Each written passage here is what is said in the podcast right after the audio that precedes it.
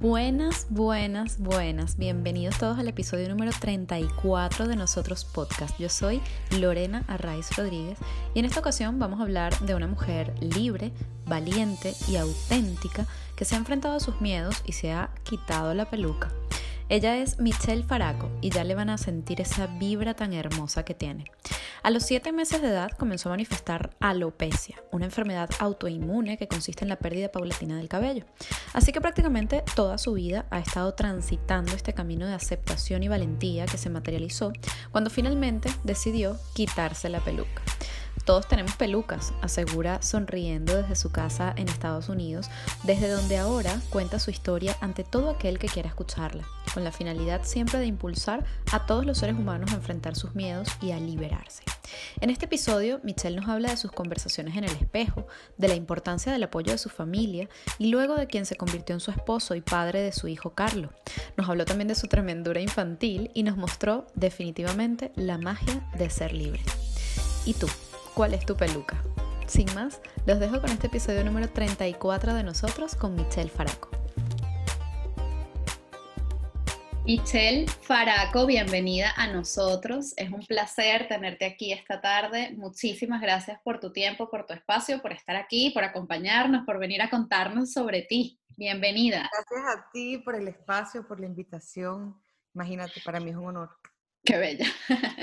No, no, el honor es todo nuestro. Michelle, para nosotros, tú eres una mujer libre, valiente y auténtica. Así te vemos nosotros. Ya tú nos contarás más. Cuéntanos cómo, cómo te defines tú. Eh, creo que usaría esas mismas palabras. Qué bueno, sí. Si preguntaras hace unos años, quizás no, pero hoy en día creo que esas son las palabras que me definen. Qué bonito, me alegro. no estoy tan perdida entonces. No, para nada. me encanta.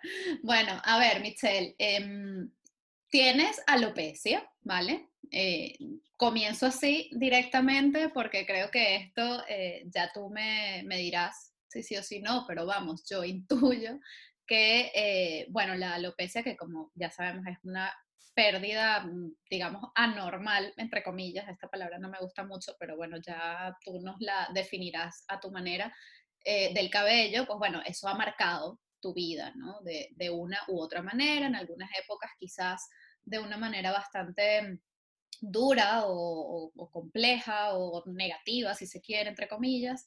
Eh, pero bueno, luego también ha sido un, proceso evolutivo muy importante, ¿no? Eh, el, atravesar esta, esta condición, porque creo, no sé si es una enfermedad, yo creo que no.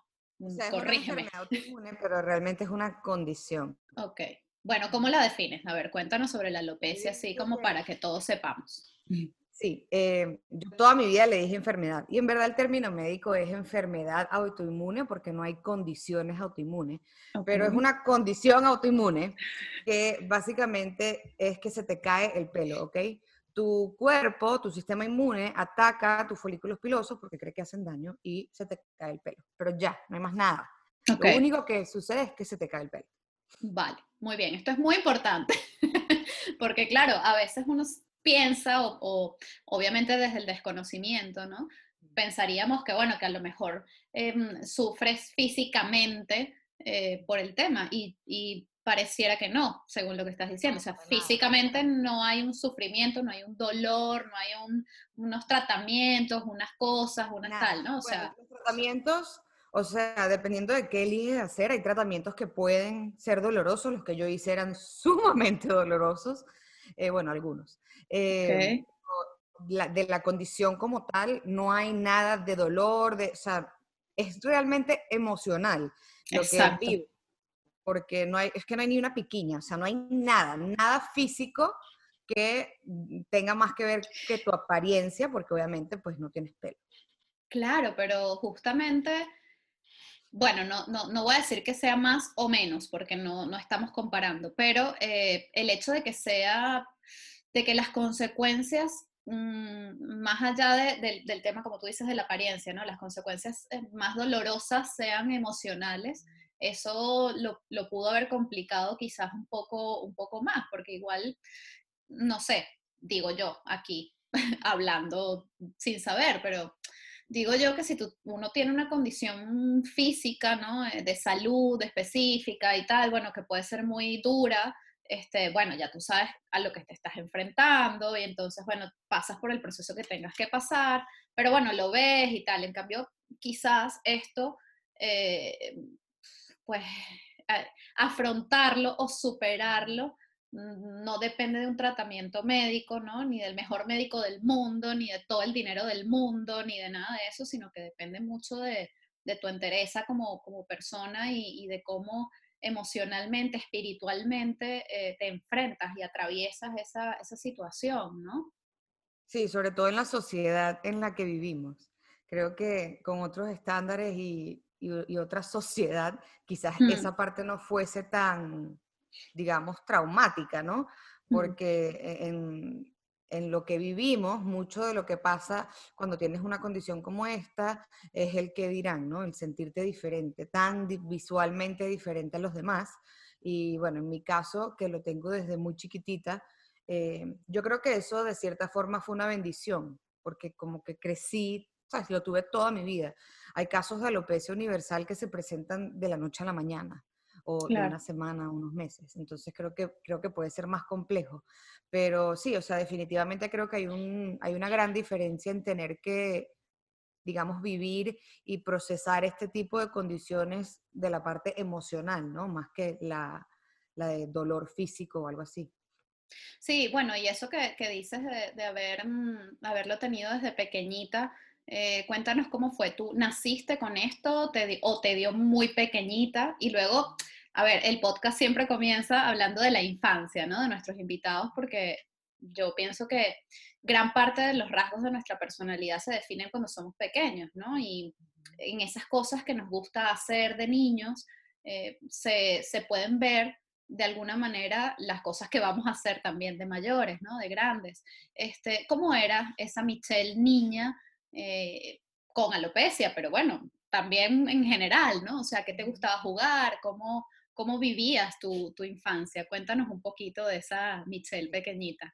No nací, no nací con alopecia, em, se desarrolló o se mostró a los siete meses de edad. Eh, mis papás creo que estaban volviendo de un viaje y cuando regresaron, el poco pelo que uno tiene a esa edad, eh, no lo tenía. Oye, depende, ¿eh? que hay niños que tienen muchísimo pelo. Por supuesto, mi hijo. Mi hijo nació con muchísimo pelo. Porque la vida se ríe, ¿no? La vida nos dice hola. Pero bueno, a los siete meses ellos llegan, lo poco que yo tenía eh, ya no estaba, y empieza todo este proceso de diagnóstico, eh, que creo que definitivamente a esa edad es mucho más duro ese proceso para los padres, y ahora que soy madre creo que lo entiendo aún más, que para los hijos. Yo no, o sea, yo no te puedo decir que en mi infancia alguna vez fue como marcada por la alopecia, para nada. O sea, yo como que eso no era conmigo, pues no entendía en ese nada de lo que estaba pasando. Eh, diría que era como carefree, o sea, en verdad a mí no me importaba que yo tenía alopecia. Creo que mi mamá siempre echó un cuento que ellos eh, trataron con una peluca al principio y yo en pleno daycare como que me la quité y dije, claro, ¿qué es esto? Y ellos como que buenísimo. Em, creo que lo único en mi infancia que quizás se notara para mí era que, bueno, mientras mi hermana quizás estaba jugando afuera, eh, cuando empecé a tener tratamientos, pues yo tenía que estar en la casa un tiempo determinado haciendo un tratamiento antes de poder jugar. Pero eso era lo, lo máximo que yo podía como notar. Eh, de resto, mi infancia fue bellísima. Jugué como cualquier otro niño, no tuve... ¿Qué te gustaba hacer? ¿Qué era lo que más te gustaba jugar o hacer? No sé. Yo jugaba mucho con, con mis amigos imaginarios. bueno, a ver, si decimos que de la infancia nos marcan las cosas de adultos, tus amigos imaginarios, ¿qué tal? ¿Todo bien? qué risa. Este, pero no, o sea, me encantaba, en verdad jugaba mucho con mi hermana. Mi hermana y yo nos llevamos 6, 7 años dependiendo del año. Ok. Eh, pero siempre crecí como un paso acelerado, digamos, porque pues ella era como mi, mi ídolo, ¿no? Cuando eres el hermano menor, tu hermana mayor, pues es como tú, lo que quieres ser. Sí, sobre eh, todo si te lleva 7 años, pues. Exacto. Eh, jugaba mucho con mi hermana, jugaba con amigos imaginarios, no sé, las cosas normales, muñecas, eh, amaba algunas comiquitas, una infancia muy normal, ¿no? Muy llena de felicidad. Nosotros viajábamos mucho porque mi papá es diplomático y pues su carrera nos llevó, nos estábamos mudando todo el tiempo, que a mí me encantaba porque siempre estaba haciendo amigos nuevos, eh, nunca perdí contacto con la mayoría de mis amistades de Venezuela, pero siempre estuve como muy expuesta a diferentes culturas, a diferentes formas de, de, jugar, ¿no? A esa edad que eso era lo más chévere, y diferentes climas. Entonces, muchas actividades al aire libre, siempre me gustó todo lo que fuese la naturaleza y como esa conexión. Creo que siempre disfruté mucho de actividades de ese estilo. ¿Y las sigues disfrutando, esas cosas? Sí, yo amo, o sea, para mí conectar con la naturaleza es como no sé, es un cable a tierra, ¿no? Me trae como a mi infancia, a mi ser más profundo. Yo amo todo lo que es afuera. De hecho, una de las razones, nosotros vivimos en Chicago antes, como te estaba comentando, y mudarnos a Texas también fue poder experimentar más tiempo afuera, porque en Chicago el invierno es como seis meses del año y es complicado. Me suena, me suena, sí. Ese tipo de cosas. Sí. Pero bueno, en mi infancia fue una infancia muy feliz, muy, muy normal. La alopecia, digamos, nunca tiñó demasiado lo que era, lo que era ese momento de mi vida. Mis papás fueron muy, muy inteligentes en cómo manejaron la situación y cómo fueron llevando cada parte de ese proceso, ¿no? Claro, y luego, claro, vas creciendo y entonces, después de esa infancia y de esa inocencia, ¿no? Infantil en la que te quitabas la peluca y decías, ¿esto qué es? Yo quiero jugar, déjenme en paz entonces comienza, ¿no? Esa, mm, la sociedad, lo que mencionabas hace un rato, ¿no? La sociedad empieza entonces a manifestarse y, y tú, bueno, uno, como cualquier persona, pues eh, en la adolescencia o en la juventud, pues bueno, comienzas a cuestionarte cosas, comienzas a preguntarte cosas, comienzas a dudar de ti y, de, de, cómo eres tú y etcétera, etcétera, etcétera. Eh, entonces, en ese sentido, pues, ¿cómo, cómo fue esa, esa juventud en general. Es decir, es importante el tema de la alopecia y nos estamos centrando mucho y, obviamente, pero también quiero conocer eh, dudas, ¿no? O sea, ¿qué te preguntabas? ¿Qué te cuestionabas? ¿Cómo, cómo llevaste este tema, no? Yo creo que la, la, adolescencia es un periodo difícil para todos porque las mujeres sobre todo, que es mi experiencia, no mm. puedo hablar de la experiencia de los varones, pero en, la adolescencia de la mujer te estás descubriendo como mujer, ¿no? Estás empezando a descubrir qué cosas te gustan, eh, quién eres, te cuestionas muchas cosas y yo, mi adolescencia fue muy marcada por mi alopecia, porque creo que todo venía de ahí. Claro. Em, en mi adolescencia empecé a realmente ver con más claridad mis diferencias. Y bueno, también me las hacían ver con el bullying. Claro. Y eso lleva pues a, digamos, una carga adicional a todo el cuestionamiento que ya de por sí trae la adolescencia. Y creo que mucho de lo que en ese momento cuestionaba o, o trataba de, de sobreanalizar en realidad era, uno, ¿por qué me veo diferente? Y dos, ¿cómo puedo hacer para que eso no se note? ¿Sabes? Claro. Em, eh, ¿De qué formas puedo Mimetizarme un poco más, ¿no? Sí, fit in. Y, y la realidad es que yo pasé mucha o casi toda mi adolescencia tratando de hacer eso, pero si tú veías, o sea, ese, es Michelle adentro, ¿no? Pero si tú veías de afuera, eh, capaz no te dabas ni cuenta de eso. Yo era una chama, siempre he sido una chama súper extrovertida, eh, traté de vivir mi adolescencia de la manera más, yo era súper rebelde también. ¿Ah, sí? ¿Qué hacías? A ver. Yo era muy rebelde, era rumbera. A mí me, me bueno, en nuestro país que salir a rumbear es como normal desde que eres claro. joven. Y con mi hermana mayor, pues yo creo que eso yo lo aceleré un poco, eh, pero sí, yo era súper rumbera, era rebelde, era rebelde, me, me gustaba mm, llevar la contraria a mis papás. Eh, Además es que no solamente eras la hermana menor, sino que eras siete años menor, entonces claro, es como yo hago lo que me da la gana, ¿no? Sí, sí, sí. Y siempre estaba medio escudada mi hermana, aunque mi hermana siempre fue como demasiado bien portada, entonces yo era el ejemplo de lo no bien portado. esto es lo que se tiene que hacer, esto es lo que no se tiene que hacer. Sí, sí, Michelle es lo que no, no debe seguir. Eh, no, mentira, tampoco era tan mala. Pero, pero sí, o sea, fue, era como dos mundos. Era como la Michelle que se presenta al mundo y trata de, eh, creo que también va mucho con mi signo astrológico. Me encanta ¿Qué eres? esa cáncer. Entonces, ah, me encanta.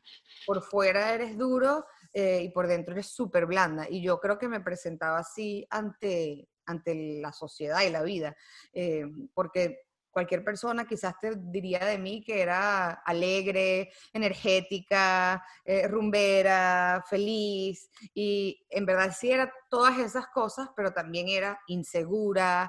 Eh, siempre pasé por ese periodo muy oscuro de, tratar de encontrarme en el espejo, en la sociedad y en otras personas, ¿no? Porque creo que en ese proceso tú te estás mucho de compararte con, mm. con cómo se ven los demás y tú no. Eh, versus contrastarte.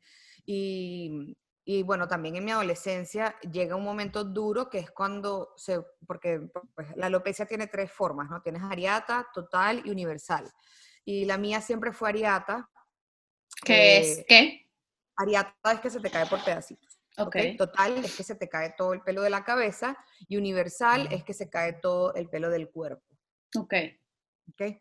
Eh, la mía siempre fue variata por partes eh, y en mi adolescencia empezó a tornarse en total, que es mi cabecita. Yo igual tenía mis cejas y mis pestañas.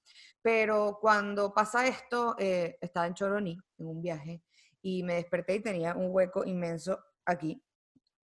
Y dije, wow, ya, porque mi, mi pelo pues siempre tapaba lo de abajo, ¿no? Que eran los claro. Eh, en ese momento ya empieza a notarse mucho más, no tenía cómo tapar un hueco aquí arriba, eh, empecé a usar bandanas más o menos como esta y, y, ya llegó un punto en que era demasiado finito, o sea, ya todo era demasiado difícil de ocultar y pues se presenta la oportunidad, digamos, de utilizar pelucas. Y creo que eso fue un, un un momento importante en mi adolescencia hacia la adultez, porque pues uno, me tomó tanto tiempo reconocerme con mi pelo finito, con mis huequitos, con las formas de ocultar eso, que ahora tuve que entonces verme en el espejo con un pelo horrendo de paso y inmenso. Es una cosa con la que yo nunca había, ¿sabes? Claro, que al final no eras tú, ¿sabes? Es como esto que es. no era yo, era ajeno y yo notaba que era ajeno y bueno, tuve todo este ese momento de adaptación a esa nueva Michelle. Y en la universidad, una muchacha eh, me arrancó la peluca y me humilló delante de todo el mundo. Y ese episodio fue como un mensaje muy claro para mí de esto era lo que tú venías tratando de evitar toda tu vida. Y ahora esta cosa que te tienes que poner hace que pasen estas cosas y tú tienes que hacer un mejor trabajo de ocultarlas. Entonces todo empieza a tornarse en cómo ocultas que tienes peluca. Necesitas comprar las más top, las más wow, que no se note, tienes que aprender a usar pelucas, tienes que aprender cómo se peina eso, cómo se lava eso, cómo se estila, o sea, todo. Y mm, hoy en día soy una experta en peluca, pero coño, en ese momento es difícil, ¿no? Es, complicado. También estás en el periodo de empezar a salir con, con, varones y descubrir como que más de esa mujer. Y son esas conversaciones que me acuerdo que siempre eran muy difíciles para mí, ¿no? Porque pues primero te estás haciendo muy vulnerable ante una persona que no sabes en verdad cómo va a reaccionar. Y en verdad no puedo decir que nunca ninguna de mis parejas haya reaccionado como mal o, o me haya dicho que, ay, asco, eres, tienes alopecia. No, no, pero sí era una conversación difícil porque dependiendo de, la persona, tú notabas como cierta lástima, ¿no? O cierto, bueno, está bien, o sea, tienes peluca, no se nota. Como que... Claro. Está bien, pero fino porque no se nota. Está bien porque lo puedes ocultar, claro. Sí. Eh, y a lo mejor son ideas mías, pero eso era lo que yo sentía. O igual, claro, es que aunque fuese la manera de ellos de eh, apoyarte, ¿no? Entre comillas, pues porque bueno, pues cada quien también lo hace pues como puede, ¿no? Eh, aunque ellos lo hacían quizás de la mejor manera, pues tú, por supuesto, eras tú la que tenía, eh, digamos, esa carga, ¿no? De, de, cómo llevar el tema. Entonces siempre te dijeran lo que te dijeran, pues puede que, que, te haya afectado de una u otra forma, ¿no? Estabas tú también, cada vez que te enfrentabas a decirle esto a alguien, estabas como volviendo a enfrentarte a ti misma, ¿no? Sí, y no habían personas como yo. O sea, yo de verdad no conocía a ninguna mujer que fuese calva, claro. que tuviese esta condición, que no fuese por eh, cáncer o alguna condición que, que, no fuese alopecia, ¿no? Pues cáncer es lo que todo el mundo Sí, es lo que, claro. Y, y, era muy difícil hasta que conozco a mi esposo y me acuerdo que eh, nuestra relación en verdad fue bastante rápida. Y yo le llega el momento de la conversación temida y le cuento y la reacción de Chema fue como que, ¿por qué estás llorando? yo, mm, ok. Entonces su respuesta fue como, eh, me parece, yo, yo sabía y yo entiendo que quizás es incómodo y tal, pero o sea, para mí mi mejor versión es la que tengo enfrente. Si tú quieres ir usando tus pelucas, eso es, ¿sabes? Es totalmente respetable, pero yo soy feliz así, pues. Y, y, se, y era tan de verdad, o sea, no era algo actuado o era muy genuino. Y eso para mí fue como mi aha moment de, mm, ya va, cómo esta persona me puede amar así, ¿sabes? Que yo, yo misma no lo hago, yo misma no tengo esa, esa compasión y esa sinceridad conmigo misma. Y ahí dije, ya va, o sea, yo tengo que aquí hay mucho trabajo por hacer. Yo había venido una relación súper tóxica y ya había estado en un proceso de mm, trabajar mi amor propio, mi autoconocimiento, de que, me gusta, que no, cómo vuelvo a, respetarme, pero este momento con, con, Chema fue más como, ok, más allá de eso, eh, ¿cómo hago para amarme a mí misma? No para que me amen los demás, sino amarme yo de verdad, o sea, que yo me vea en el espejo y no tenga tantas cosas negativas que decir o que buscar en mí. Y, ahí empieza como ese, realmente ese proceso sanador, por así decirlo. Eh, justo te, te, iba a preguntar sobre, sobre esa relación con Chema y, y, cómo había pues surgido, ¿no? Esta, este, o cómo había, más bien, cómo él eh, o la relación había influido en ti en este proceso de autoconocimiento y sobre todo de autoaceptación, ¿no? De esa aceptación desde, desde el amor de verdad eh, y desde sin juicios y sin culpas y sin... O sea, no es, que no, les, no es que no les hubiera, sino como, bueno, ok, estos son mis cositas, vamos a agarrarlas aquí, vamos a pararnos frente al espejo con todas mis cositas y a decir, hola, ¿qué tal? ¿no? Y bueno, ya, ya me los he adelantado un poquito, este, eh, pero, pero bueno, quería también pues, traerlo un poco a colación porque creo que es importante en todos estos procesos de, de autoconocimiento que, que, la mayoría de las personas pues enfrentamos en algún momento de la vida, independientemente de condiciones físicas o, emocionales, eh, la importancia de, de, ese apoyo, ¿no? De, de, tener esa mano amiga, de tener esa persona, eh, llámese como se llame, pareja, familia, amigos, quien sea, que de alguna manera nos sostiene, ¿no? O sea, ¿cuál fue el papel de esa, de esa relación en este caso o de todas las personas que hicieron soporte en todo este proceso? Sí, porque a mí me sostuvo durante toda mi vida mi familia, o sea, mi núcleo familiar que éramos mi papá, mi hermana y yo en principio, ¿no? Obviamente eso se expande a primos, tíos, eh, personas muy, muy allegadas y queridas, pero nosotros cuatro en la casa, ellos eran mi, mi sostén. Yo siempre he dicho que esa cárcel que yo vivía con alopecia también se las hice vivir a ellos. Eh, bueno, no, no, se las hiciste vivir, fue algo que... También. okay. Pero esa relación con Chema eh, porque con la familia es como que, bueno, o sea, ellos me tienen que aceptar, pues, claro. es mi familia. No, hay nada que hacer. Sí, es, diferente. Obviamente sé que hay familias que quizás no, no, no, apoyan tanto como la mía, pero en mi caso yo sentí un poco como que, bueno, es normal, ellos son mi familia, me aman como soy, pero que una pareja eh, me, amara más que a mí misma, más que yo misma, digamos, a mí misma. Eh, Entendí. Eso fue un despertar, o sea, fue como, porque esta persona no tiene que amarme, me explico. Claro. y no hay, él, no hay ninguna obligación acá, no hay ningún nexo que lo obliga a amarme de esta forma. Y se le da tan natural. Y yo misma no hago eso conmigo. Eso fue como ese contraste que tuve eh, con la relación con Chema. Y, y sí, como ese permiso de ser yo, no tener, o sea, como que a mí él no me estaba pidiendo ni ocultar nada, ni cambiar nada. Era muy, muy abierto y muy sincero esa aceptación que él sentía por mí. Y el yo no sentirla, eh, por mí misma fue como un, llamado de alerta. De nuevo, porque ya yo venía haciendo todo este trabajo. Siempre te han dicho que si tú no te amas a ti misma, nadie te va a amar. No sé, eso es como súper común. Y cuando yo salí de esta relación tan tóxica, yo decía, Dios mío, o sea, a mí nadie me va a amar. Yo, obviamente, yo tengo, yo reconocía, ¿no? Yo tengo un trabajo duro de amor propio que hacer. Eh, pero bueno, voy a empezar por donde puedo, ¿sabes? Nunca Además, uno lo tiene como en la cabeza. O sea, es como en el nivel o sea, el nivel 1 en Mario Bros. ¿no? Te, dice, ah, bueno, yo repito esto y hago planas y bueno, y me leo libros y hago talleres y cursos y búsquedas múltiples, ¿no?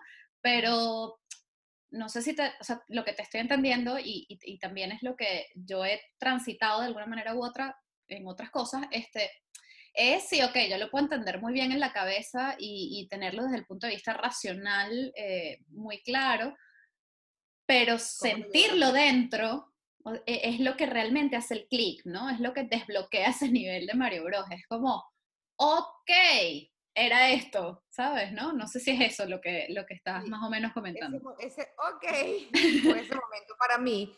Y en ese momento la única herramienta que yo, o, lo único que yo pensé que tenía que realmente trabajar era eso, verme en el espejo y aceptar lo que estaba viendo, eh, sin juzgarlo, sin sin decirle todas las cosas terribles que me decía. Y en ese momento yo no estaba yendo a terapia y la terapia para mí realmente eran como esas sesiones, yo siempre hablo de eso en mi Instagram, eh, esas conversaciones en el espejo. Eh, empecé pues parándome enfrente al espejo literal y hablándome como una loca. Yo también comencé así mis terapias, ¿eh? hablándome frente al espejo, creo que es buenísimo. Y, y al principio lo que me pasaba era que juzgaba demasiado esas conversaciones. O sea, cuando decía las cosas, yo decía, ¿cómo te hablas así, Dios mío? Qué horror. Y el juzgar a veces me impedía volver a ponerme frente al espejo, porque decía, o sea, imagínate, cada vez que te vas a parar aquí y te vas a hablar así, de, o sea, ¿en qué, ¿de qué hueco vas a salir? Y más bien eso hizo que fuese poco a poco, que continuara. Em, y fue un momento como cuando, cuando ves, ves como tú a tú, porque te paras de tú a tú y le hablas a ti misma y puedes ver cómo esa conversación va evolucionando, ¿no? Eh, y cómo quizás las cosas que te cuestionabas al principio o que te decías al principio se van trabajando y arreglando y empiezan a aparecer cosas nuevas. Y, y de verdad ha sido parte clave en mi proceso. En, en su momento sí fui eh, a terapia con, con, una persona que de hecho reconecté con ella hace poco por Instagram y fue lo máximo. Tuve pocas sesiones con ella, pero ella fue la primera terapeuta que me como que inculcó, sembró esa semillita de ¿y qué pasa si te quitas la peluca? En, o sea, en, qué paso estás ahí, ¿no? Porque ya en ese momento de mi vida más bien me molestaba, o sea, era como, qué fastidio que me tengo que poner esto, qué fastidio que tengo que salir así, ¿sabes? Era como una, una carga, ¿no? Ya, ya estaba sintiendo que, que, eso no era parte de ti. Ella no era parte de mí, sí, era como, ay, esto era un agente que no quería tener. un agente externo aquí. Esa posibilidad, eh, y yo como que, estás loca, jaja, no. Eh, yo sigo trabajando esto y, todo, pero o sea, no. Pero me peino mi peluqueta. Sí, sí, no. Mm, cómprame la nueva. Eh, y en ese momento, eh, de hecho me da risa porque mi sueño era como que, ay, que para mi boda me hubiese crecido el pelo, ¿no? Y obviamente no sucedió. Y yo dije, bueno, me tengo que comprar la peluca más arrecha para mi boda porque necesito. Porque es mi boda. Claro. Claro. Eh, y el salir del closet, que es como yo le llamo, para mí fue eh, realmente como una combinación de cosas, ¿no? Obviamente venía haciendo todo este trabajo. Eh, eh, mi sueño más grande de la vida siempre ha sido ser mamá. Ahí me lo empecé a tomar más en serio. Y empecé a trabajar con Michelle Poller de Hello Fears. Michelle, pues, Increíble, Michelle. Fundadora, sí, de un movimiento que se llama Hello Fears y que habla de eso, de, de ser valientes, ¿no? Y de enfrentar nuestros miedos, tomar acción a pesar del miedo. Y trabajando con Michelle, parte de mi trabajo era promover valentía. Y claramente yo hacía eso, pero yo no estaba siendo valiente. Y Tú hacías eso, pero con tu peluca. Sí, sí, sí. Y yo no estaba enfrentando a mi mayor miedo. Entonces yo estaba diciéndole a la gente que hiciera algo que yo no me atrevía a hacer. Y me sentía como un fraude porque, ajá. Porque, ajá, y tú no hacerlo. Y un día le dije a Michelle, la llamé y le conté, obviamente quedó en shock, y ella como que, ella me hizo una pregunta que creo que fue como otro aha moment para mí, y su pregunta fue, ¿cómo te sientes tú en tu casa cuando te ves en el espejo sin peluca? Y eh, ahí yo pude responder honestamente, o sea, lo primero que dije fue como que genial, ya yo no uso peluca en mi casa. Y ahí fue que yo dije, yo estoy lista para esto. Claro si ya yo me siento bien sin eso, si ya yo me veo en el espejo y me acepto, lo único que me está impidiendo hacerlo es el que dirán, es la gente, ¿no? Es, fuera, claro. Ya tenías la mayor parte del camino andado. Claro, ya había hecho ese trabajo. Y ella me dice como, bueno, pero entonces, o sea, entonces sí, si tú te aceptas y tú estás bien, eh, vamos a hacerlo. Entonces, nada, ahí ideamos una manera de hacerlo, muy claro, en ese momento yo lo que quería era como dos cosas, ¿no? Una, no volver a contar la historia mil veces, y por eso quería ponerlo en las redes personales mías, eh, para que todo el que algún día me hubiese conocido y que me seguía ahí, viera la broma y ya. y el que preguntara después le mandaras el link. ya. y así literal lo hice. Eh, me acuerdo que tuve muchas conversaciones, obviamente, con amigas, mis mejores amigas, mis familiares, eh, porque en esos procesos yo creo que tenemos, no sé si la mala o la buena costumbre, pero de hablarlo con todo el mundo, ¿no? Y, y, a veces se nos olvida hablarlo con nosotros mismos. Entonces, eh, en una de esas noches en las que dudé mucho de hacerlo, porque pues habían habían temores válidos de que le estás abriendo la puerta otra vez a esa adolescencia de bullying y la gente mala y eh, básicamente tú aquí les abres la puerta en tus redes a que te digan cosas. Sí, a tu vulnerabilidad, ¿no? Eh.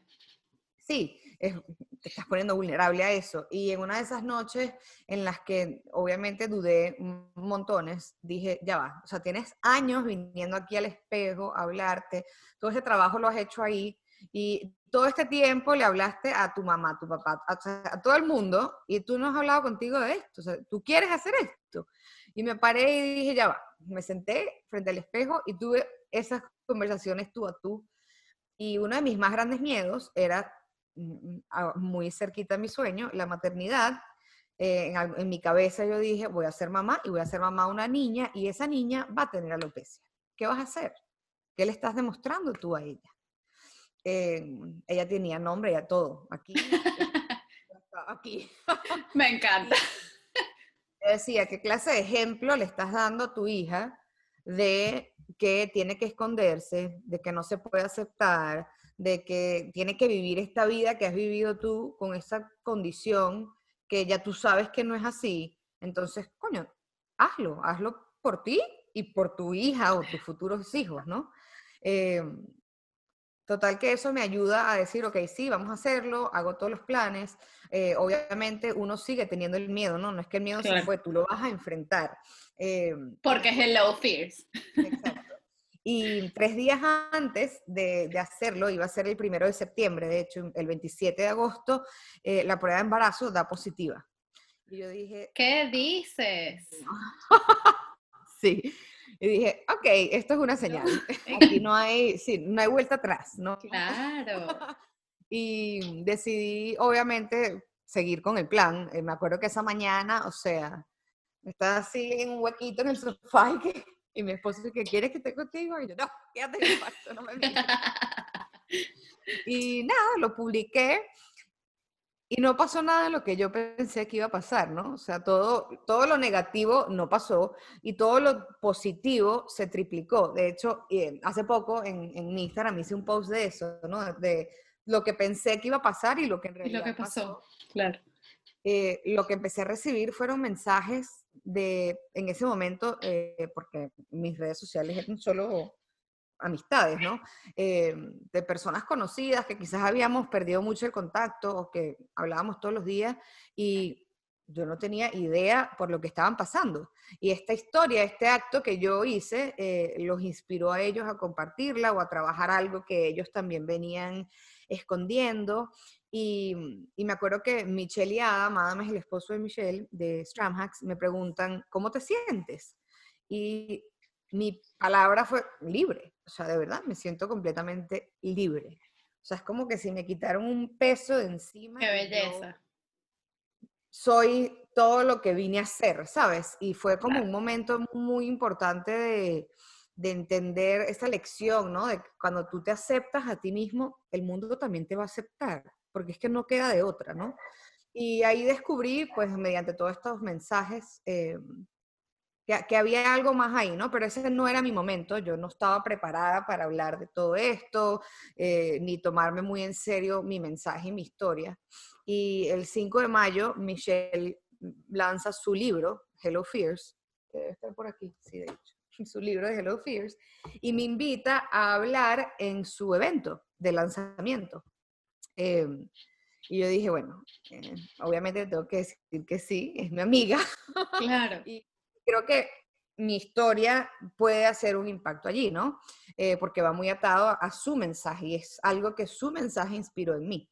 Y en ese evento le digo, bueno, ya que voy a hacer esto, creo que debería de enfrentar mi próximo miedo, porque es eso, ¿no? O sea, uno va cambiando un miedo por otro, no es que, ah, bueno, ya, me liberé. Ya no tengo más miedo, claro. No, no, yo en ese momento había cambiado las pelucas por los turbantes. Y creo que por eso yo sabía que no estaba lista para eh, dar ese siguiente paso de quizás usar mi historia de una forma más proactiva.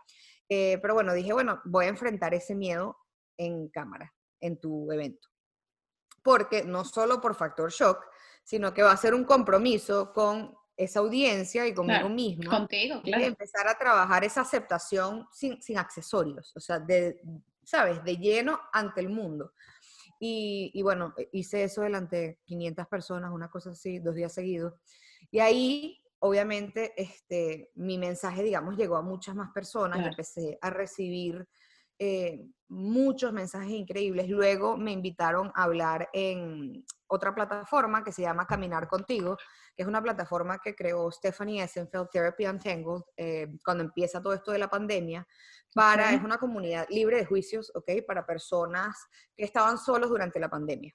Ok. Eh, eh, una comunidad donde mi mensaje, pues obviamente iba a tener bastante impacto y iba a ser de ayuda para muchas personas que estaban allí.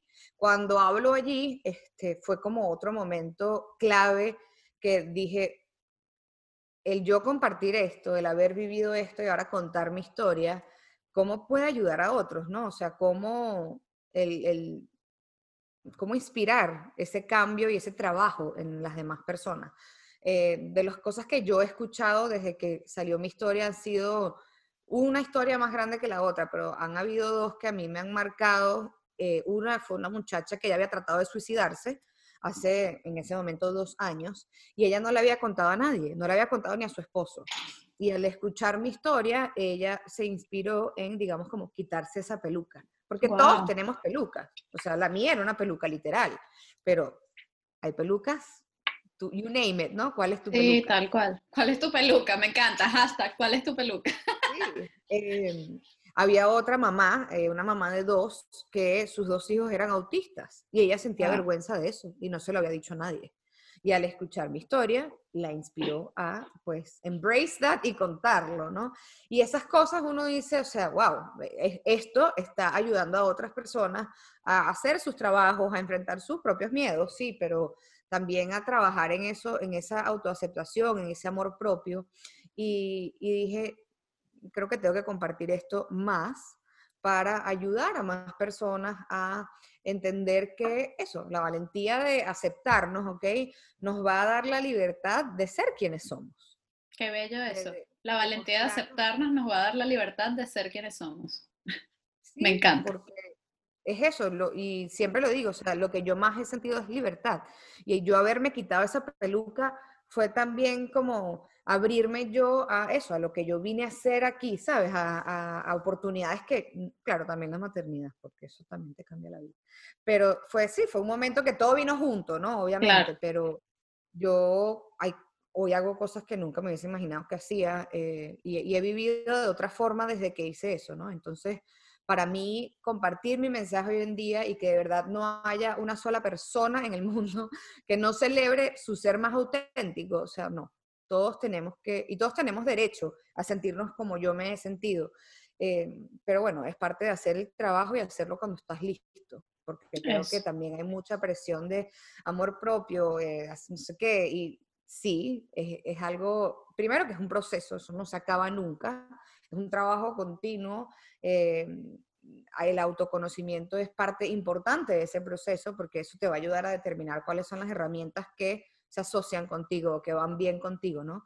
Pero es, un, es, hacer el trabajo, o sea, yo quiero inspirar a la gente a hacer el trabajo, porque no significa que, que tú mañana, o sea, vas a salir y le vas a decir, me, acepto, porque si no estás listo, va a ser el efecto contrario, ¿no? Tú tienes que estar listo primero tú en privado. Tú contigo y tu espejo. Exacto. Así es. pero es parte de eso. Sí, porque al final es que nos han enseñado a hacerlo al revés. O sea, nos, nos han enseñado que primero primero es fuera, ¿sabes? Es como, eh, yo acabo de hacer el, Camino de Santiago y me encontré con uno de los mensajes así, estás caminando y de repente te encuentras un mensaje, ¿no? Escrito por ahí. Y uno de los mensajes, de los primeros mensajes que me encontré el primero o segundo día, decía, el camino es hacia adentro. Y es como, claro, o sea, todo bien con el camino de Santiago o con la peregrinación a la Meca, o sea, da igual, ¿sabes? Es como, el, verdadero camino es hacia adentro. Entonces eso no es lo que nos enseñan, nos enseñan que es fuera.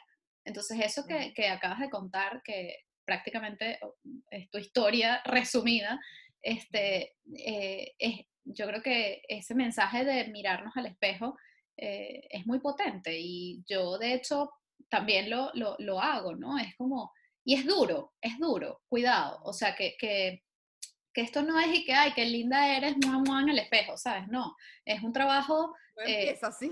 No, no, es un trabajo muy duro, pero bueno, y, es normal que tengamos miedos, ¿no? Que, que Michelle Poller lo sabe muy bien. Eh, claro, o sea, tienes miedo de mirarte de verdad, de mirarte sin caretas, de, de ser honesta contigo, ¿no? De, de quitarte la peluca, sea cual sea tu peluca, eh, frente al espejo. Entonces, claro, no es fuera.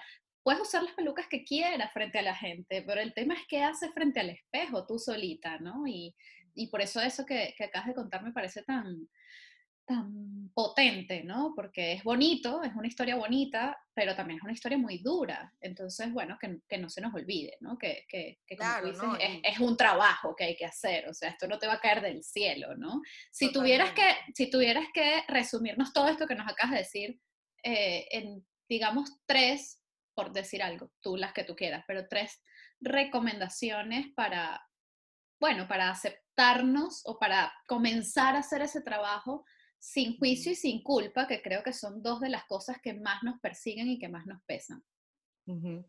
Em, creo que uno es entender que aceptarte es respetarte y como dijimos, el espejo fue una de mis herramientas. Puedo hablar desde la experiencia, ¿no? Y eso, nunca se ha dicho que eso es un trabajo fácil. Yo lo que les prometo es que vale la pena. Entonces, es pararnos frente al espejo y hablarnos. No tiene que ser porque al principio yo decía, ajá, me paraba y era como que con qué se come esto, ¿sabes? Pero lo hice mucho en momentos en los que me vi, y nótenlo, siempre estamos buscando la validación de otros o las opiniones de los demás. Y en esos momentos es cuando más debes recordar, ya va, déjame ir al espejo y hablarlo conmigo un momentico. O sea, ya va, tú y yo, ¿qué sientes tú? Y, y, en eso hablaste mucho de culpa y juicio, y eso es súper importante, entender que al principio Va a haber mucho de eso. Y tú lo que tienes es que aceptar eso, no lo juzgues, no juzgues esas conversaciones tan quizás crudas que sucedan al principio, porque todo es parte de ese trabajo. Así. Lo segundo es algo que me ayudó a mí mucho y es verlo desde qué es lo mejor que puede pasar si yo hago esto o acepto esto o muestro esto. Eso es un mensaje de Michelle. Michelle cambió la, la pregunta de qué es lo peor que puede pasar porque es lo mejor que puede pasar. Y para mí eso hizo un cambio muy importante cuando yo estaba tomando la decisión de realmente mostrarme como soy, ¿no?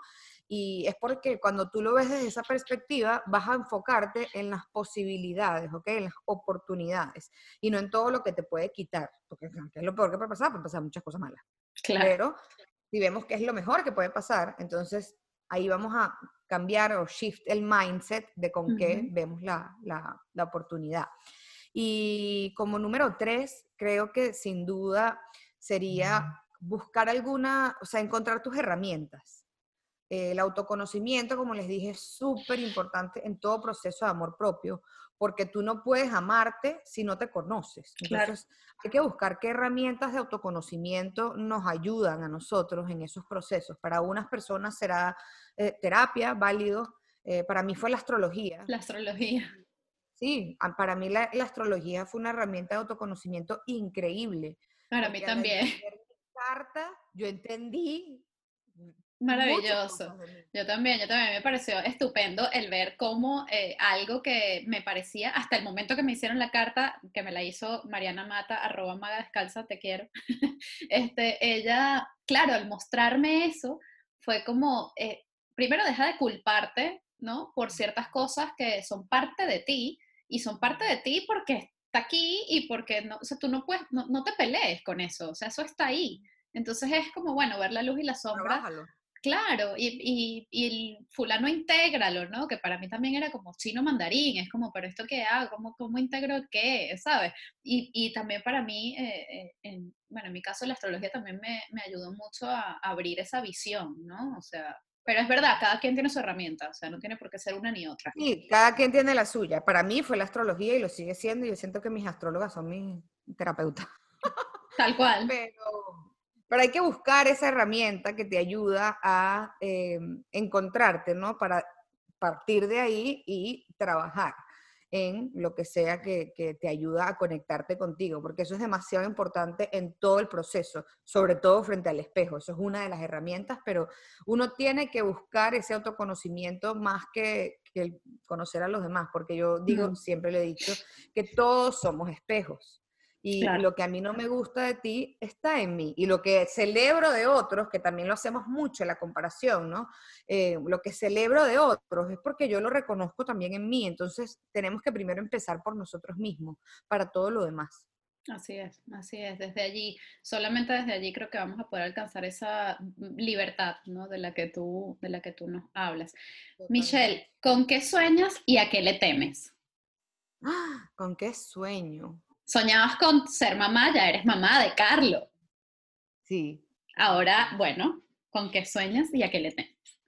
Sueño, bueno, sabes que es cómico porque mm, nunca soñé, en la gente, yo me, pasé también como mucha inseguridad porque eh, todas mis amigas súper exitosas y bellas ellas sueñan con, soñaban con algo profesional, como que, bueno, el, el ciclo de la vida es que primero logras tus metas profesionales y después piensas en ser mamá. Yo no, para mí creo que fue completamente al revés.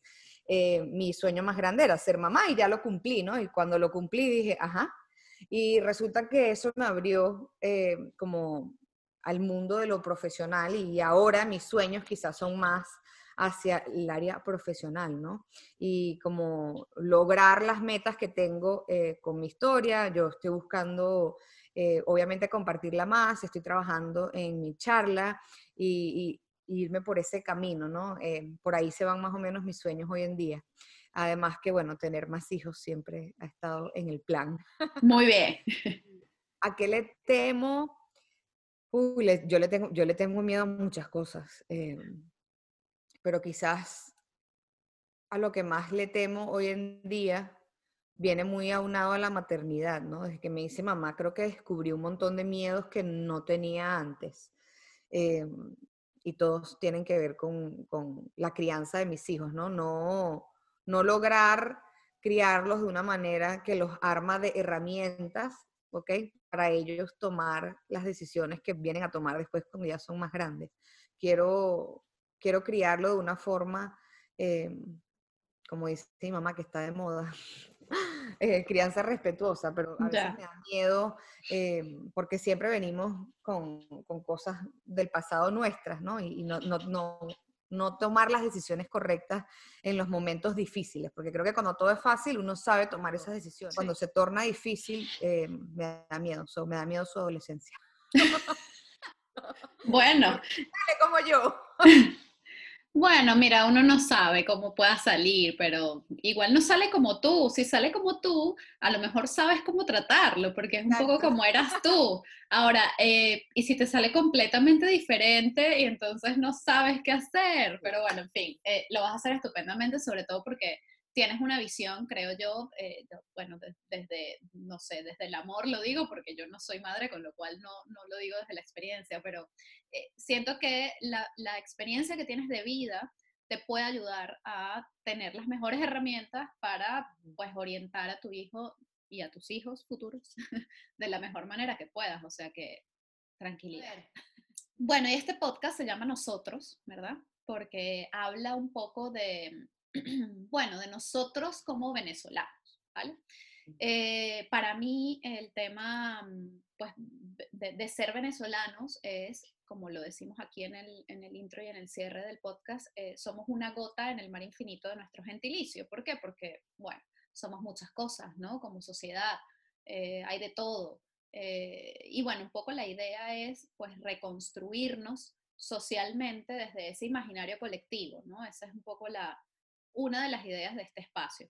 Yo te quiero preguntar en ese sentido, Michelle, mm, ¿qué es Venezuela para ti? Y cómo crees que podemos reconstruirnos socialmente desde donde estamos cada uno. Es decir, no mañana cuando la cosa sea de aquella manera o no sé qué, no, no, no. O sea, ahorita mismo desde donde está cada quien, cómo podemos construir, eh, eh, construir, que no es reconstruir, eh, construir esa, esa sociedad de nuevo. Venezuela es mi casa. Em, yo nací en Estados Unidos.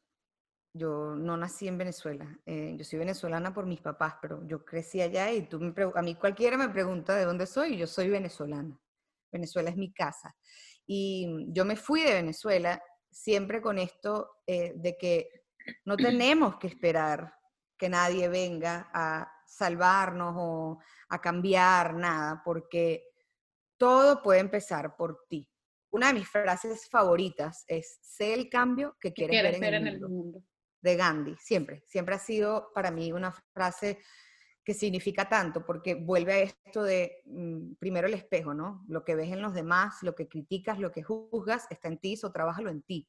Entonces, si tú quieres ver algo diferente, Empieza por preguntarte si tú estás accionando en pro a eso, si tú estás tomando decisiones en tu vida que son congruentes a eso que quieres. Todos tenemos el poder de ver un cambio, ¿ok? En nuestro colectivo, empezando por nosotros mismos. No tenemos que esperar que el resto de la población lo haga o que venga otra persona a mostrarle porque sí es un líder. La verdad es que todos podemos ser líderes. Si empezamos por nosotros mismos a hacer las cosas que creemos que son importantes para ver un cambio en nuestra sociedad. Pero todo empieza aquí, no en el afuera. Pues más de conversaciones en el espejo, ¿no? Va todo muy unido a eso. es que claro, yo eh, eh, igual estoy totalmente de acuerdo y, además creo que de, la manera contraria, eh, no vamos a conseguir pues mucho más de lo que hemos conseguido hasta ahora. Exacto. Eso no ha dado resultados. Exactamente. porque no intentamos trabajar nosotros en lo que nosotros creemos que tiene que ser. O sea, son ejemplos tontos, pero yo siempre decía, ponte el cinturón. Claro. Ponte el cinturón. Es que es así. Es así. no es que aquí, bueno, pero no, si tú te lo pones, a lo mejor eres ejemplo para todas las personas que se monten contigo en el carro. O sea, son cosas que se ven tontas, pero son ese tipo de acciones que empiezan en verdad a, hacer cambios. Es que, claro, son, son los detalles del día a día, ¿no? No hay que hacer, no hay, o sea, uno no construye un edificio eh, así, ¿no? O sea, tú vas poniendo pues ladrillos sobre ladrillos y así. Así que bueno, nada, Michelle, me ha encantado esta conversación y te digo más, me encantaría seguir hablando aquí contigo, ir a tomarnos algo, o sea, estoy, fascinada. Sí, total, de verdad que sí. Te lo digo de corazón. Muchísimas, muchísimas gracias por contar tu historia. Síguela contando, por favor. Yo sé que lo vas a hacer, pero bueno, yo te lo pido. este, y te lo agradezco además de antemano porque... por el espacio para contarla. No, bueno, pero eh, este es un espacio más. Eh, lo, lo, bonito es que más y más personas puedan conocer la historia de, de, gente como tú. O sea, además somos muchos los venezolanos que estamos por ahí haciendo cosas y, y, y bueno, cada quien enfrentando sus propios miedos, ¿no? Eh, y, yo creo que eso es lo que, lo que potencia eh, historias como la tuya. Así que muchísimas gracias y bueno, nada, este espacio siempre estará aquí para ti. Gracias, un beso, Lore. Gracias. Esto es Nosotros, el podcast de Lorena Arraiz Rodríguez, producido y editado por La Estrategia como estudio de comunicación, con música original de Diego Miquilena y animación de José Gregorio Ferrer. Recuerden seguirnos en nuestras redes sociales, arroba nosotros-podcast y suscribirse en cualquiera de nuestras plataformas, YouTube, Spotify, Google, Apple, para que podamos estar más conectados y, muy importante, compartir opiniones, sugerencias y peticiones, porque nosotros es eso, un punto de encuentro para recordar que somos tan solo una gota en el mar infinito de nuestro gentilicio.